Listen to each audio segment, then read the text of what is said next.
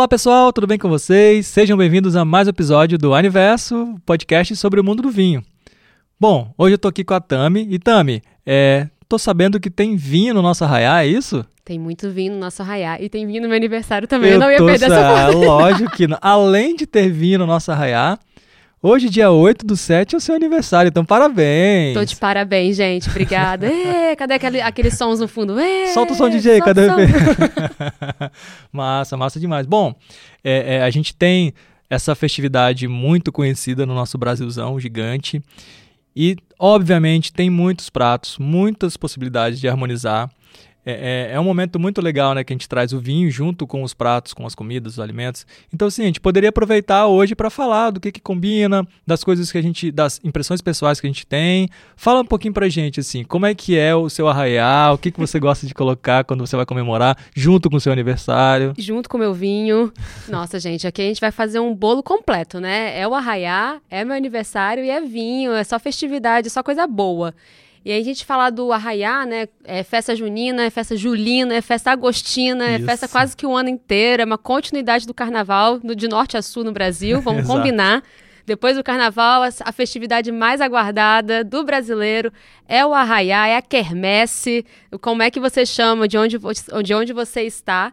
E a gente está aqui para mostrar para você que arraiá e vinho combinam muito bem e a gente vai provar isso com alguns pratos mais comuns em todos os arraiais de nós, norte a sul do Brasil. Boa. A gente separou aqui quatro e a gente vai falar para você que dá sim para trazer esses pratos típicos com vinhos e fazer uma excelente festividade. Legal, legal. A gente pode fugir um pouco daquela ideia do quentão, né? Todo mundo fala, pô, o vinho quente. Nem, nem em todos os lugares o quentão é o vinho quente. Eu sei que tem essa diferença Mexe, e tal. A, a receita pode variar bastante. Pode variar, mas hoje a gente não vai falar disso. A gente pode até citar e tal, mas a gente vai falar desses pratos.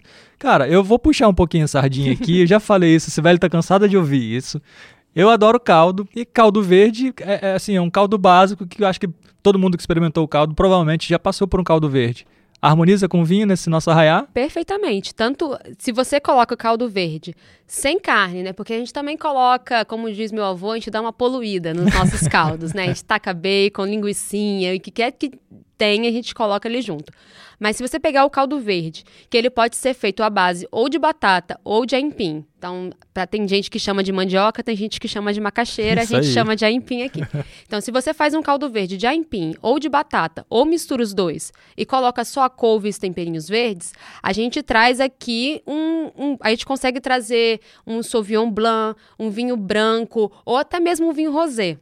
Agora, se você já começa a trazer bacon, começa a trazer linguiçinha ou alguma outra coisa com uma proteína que vai dar, e uma proteína e uma gordurinha, vamos Sou combinar desse. que a gente Só gosta isso. dessa proteína e dessa gordurinha, a gente já vai para vinhos tintos é, mais jovens, porque a gente vai querer uma acidez mais presente, a gente vai querer uma acidez mais presente, a gente vai querer um frutado.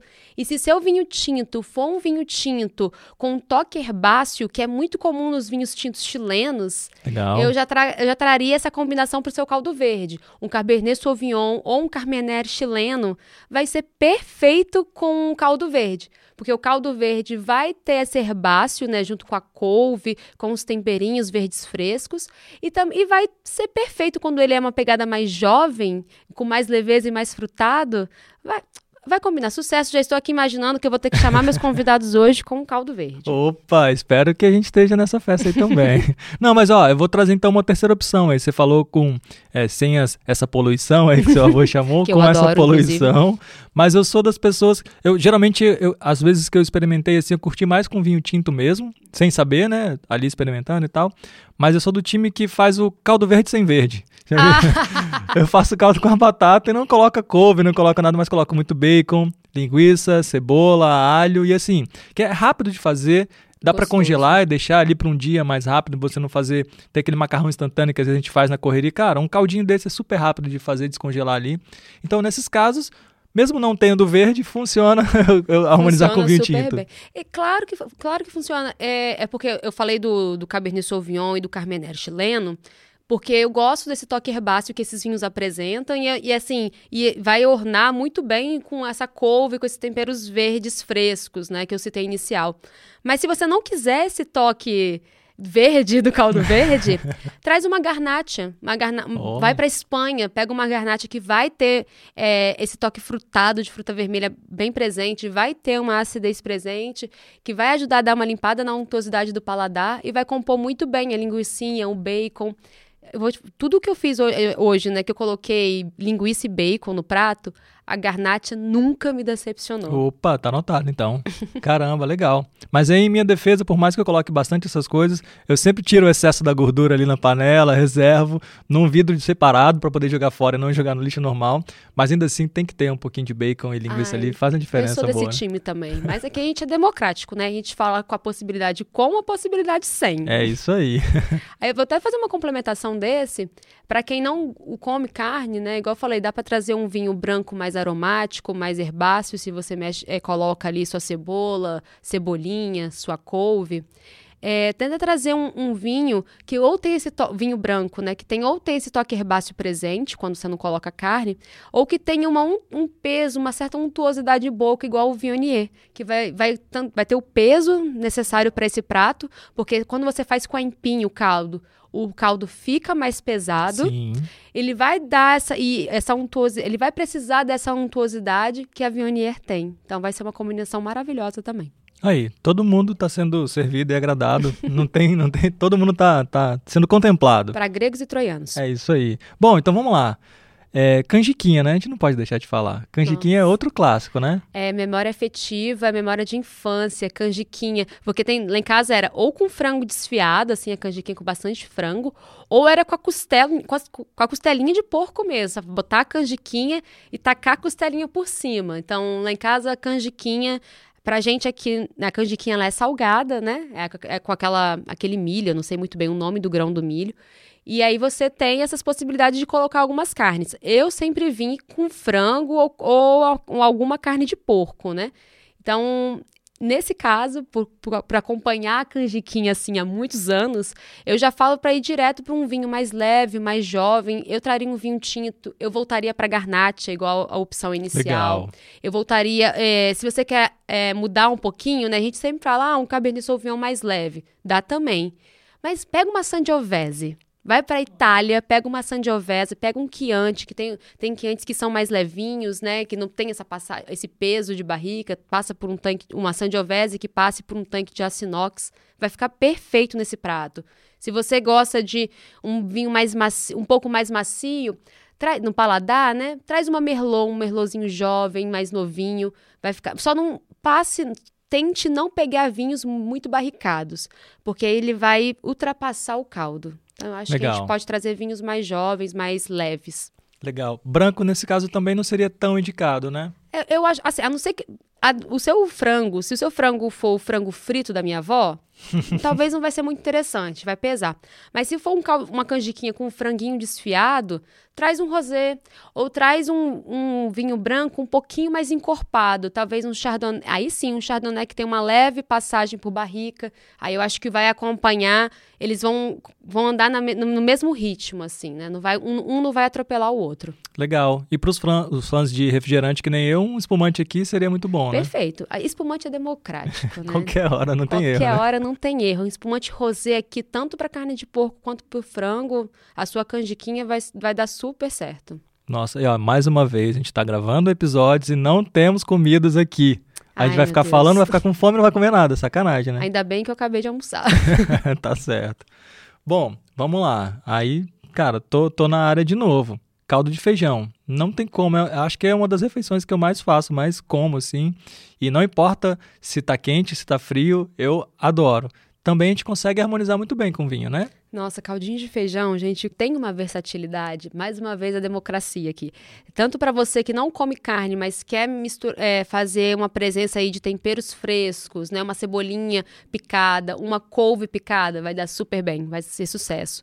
Agora, se você quer colocar uma carne de porco, uma linguiçinha, dá até para trazer uma, umas carnes vermelhas mesmo, né? Não precisa. Estilo que, a carne que você coloca na feijoada. Vai dar certo também. Agora, um, uma coisa que eu amo com caldinho de feijão. Pode, é, é, assim. Revelações. Revelações. Eu adoro com torresmo. Ah, Se tiver lógico. um torresminho com caldinho de feijão, para mim é sucesso. Então, note que esse caldo de feijão nosso, ele está bastante untuoso. Ele tem uma, uma gordura presente. Gostamos. Então, se a gente vai para um vinho tinto, é, mais uma vez, não traga um vinho tinto muito pesado de barrica, porque vai disputar muito. O feijão já é uma, já é um já é uma olhada. É, como é que fala? Esqueci. Ele já é bem oleoso, ele é bem denso. Ele é né? é denso. É. O feijão já é denso, o que dificulta muitas harmonizações. Isso é, é real, a gente faz boas harmonizações, mas o feijão ele é muito peculiar é para harmonizar. Forte, né? Ele é muito forte, ele é muito peculiar para harmonizar. E a gente está trazendo um prato com muita gordura, porque tudo que a gente vai colocar nesse caldinho de feijão vai passar por uma certa friturinha.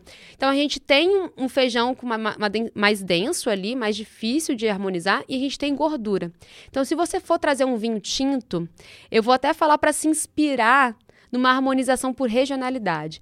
No, em Portugal é muito comum não, é, a gente está falando de caldinho de feijão, mas em Portugal é muito comum é, certas feijoadas ou caldos com feijões muito bem carregados de picadinhos de carne. E eles harmonizam muito com vinhos tintos alentejanos ou vinhos tintos do Douro, porque, principalmente do Douro. Por quê? Porque tem uma acidez mais presente. É, a gente tem um vinho no nosso catálogo que chama Bumster o tinto deles, é, aquele tinto mais de entrada, vai ser perfeito com esse caldinho de feijão, porque ele é bem frutadinho, mas ele tem uma acidez muito presente. Então, a minha dica é trazer esse vinho tinto, né, um vinho tinto, uma inspiração mais portuguesa, é, focando ali naquelas harmonizações para regionalidade. Agora, de uma forma democrática, eu traria mais um espumante rosé mesmo para essa harmonização, um espumante rosé bem, brute, né? para limpar bem o paladar. Legal, legal. Olha, aí uma, uma informação extra aqui de última hora. Cara, eu descobri, sei lá, de uns seis meses para cá, tem uma padaria aqui em Vitória que faz um, uma torradinha, que é sempre acompanha muito bem o caldo, que na verdade eu vi na composição ali que eles colocam caldo de galinha ali né? Que geralmente a torradinha tem uma manteiga, tem um orégano, alguma coisa ali, algumas até tem um quê de alho. Ela coloca ali um, um caldo de galinha que dá um, um, sabor legal. A moça do caixa até me falou que ela come igual chips, assim, de tão bom que é. E fica bom nesse caso com, com feijão. Mas aí nesse caso não interfere no vinho, né? Porque o prato, o caldo de feijão já tem bastante coisa, já é bem já. pesado, né? Ele é Essa carregado. torradinha aí não vai fazer a nem cosquinha, né? Não, a torradinha vai ser a salada. tá certo. Legal. Bom, pra gente sair um pouco dos caldos, trazer mais um prato aqui para dar uma dica para todo mundo. A gente tem os bolos. Bolo de fubá, bolo de aipim, também combina super com vinho, né? Com certeza. Aí que é a parte da diversão de todo mundo. Opa. Porque sobremesa, gente, também pode ir com vinho. Então, e, e, aí o legal, né? O bolo de fubá ou o bolo de aipim, muitas vezes tem um coco também ali no meio, Sim. ou tem uma massa mais amanteigada. Então, ela tem um pouco daquele contraste, né, do untuoso que vai da manteiga na massa para a produção desses bolos. Traz um pouquinho do dulçor, né, tanto na receita que você coloca o açúcar, né, para a produção desses bolos, Sim. como também o toque do coco que muitos de, desses bolos às vezes têm. Então, eu, para mim, a harmonização perfeita aqui é trazer um espumante moscatel ou algum espumante, né? Ou não necessariamente da uva moscatel, mas que seja demi-sec. Dá sim para trazer Olha. harmonizações de sobremesa com vinhos e fica maravilhoso, espetacular. Eu adorei, inclusive eu comi um bolo de aipim tempo atrás com espumante moscatel, então tô falando de uma experiência que eu tive. Com propriedade. Com propriedade, dá certo. Legal, legal. E aí vamos trazer uma, uma contribuição extra aqui, a gente estava falando antes de gravar, é, a gente tem muito uso de, de do, do amendoim nessa época, mas o amendoim ele é um pouco mais difícil de a gente harmonizar, né? Talvez ali como petisco com espumante pode até entrar, mas ainda assim ele é bem difícil, né? Eu acho um pouco complicado, assim, não tô falando que não dá certo. Teve uma, uma pessoa que chegou para mim, porque também tem isso, gente, a harmonização é muito da experiência particular de cada um. Teve uma, uma colega que chegou para mim e falou: Olha só, não sei porquê, eu não estava curtindo muito aquele vinho Garnacha, do rosé, um rosé Garnacha que eu comprei. Harmonizei com várias coisas, não deu certo, mas no momento que eu harmonizei com amendoim, aquele vinho ficou perfeito para mim. Minha experiência ficou ótima. Então, geralmente, quando eu, o, o amendoim está presente, é tipo assim, depois do aipim, o amendoim é a base de qualquer festa junina que a gente vai. Sim. Seja nos salgados, principalmente nos doces, né? Ele tá bem presente. Então, se ele tiver muito no doce, vamos trazer um espumante junto, né? Se ele tiver num bolo, é muito comum um bolo com amendoim, massa branca, Sim. uma massa neutra que eles chamam, e um amendoim, aquela farofinha de amendoim por cima. Dá pra gente trazer também novamente um espumante demi-sec ou um espumante moscatel. Agora, quando é um pé de moleque que ele vem muito açúcar, assim, tem, a minha dica é não vá muito nos vinhos muito secos. Porque você bota um vinho muito seco com uma sobremesa muito doce, ela vai dar uma sensação desagradável. Na minha boca, eu sinto como fosse um, um certo amargor na minha Olha boca, só. né? A, a, minha forma de descrever essa sensação de quando o vinho é muito seco e a sobremesa ou o prato é muito doce. Para mim, não, não funciona muito bem. Então, tenta acompanhar, uma, fazer uma similaridade, né? Quando a, a sobremesa for muito doce, geralmente as sobremesas com, a, com o amendoim vão ser muito doces, traga um, um vinho de sobremesa também, um, um dulçor maior. E aí, se esse amendoim estiver com chocolate, que ele vai fazer uma pegada meio amêndoas, né, no chocolate, Aí eu gostar, aí eu até hum, falo aqui com vinho do Porto, vai ficar muito bem. Esses dias eu comi um chocolate com amêndoas, com vinho do Porto, que ficou perfeito. Então, Legal. se esse amendoim estiver com chocolate, o vinho do Porto vai combinar maravilhosamente. Legal. Percebemos aí que nos últimos dias você fez muitas experiências com vinho. Fiz, fiz. Inclusive, essa do chocolate com vinho do Porto foi lá no escritório mesmo. Olha que legal. foi, a gente estava fazendo. A gente fez um momento de experimentar, né? Fazer, de conhecer mesmo, uhum. fazer uma brincadeira de sabores. E foi perfeito. Olha, legal.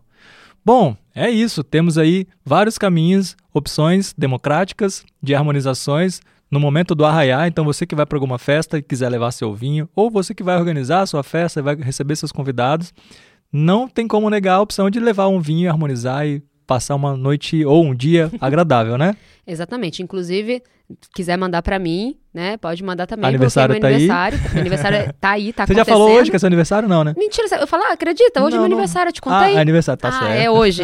Inclusive, se quiser me presentear também, tamo aí. Tá aí, manda pra caixa postal, sacanagem.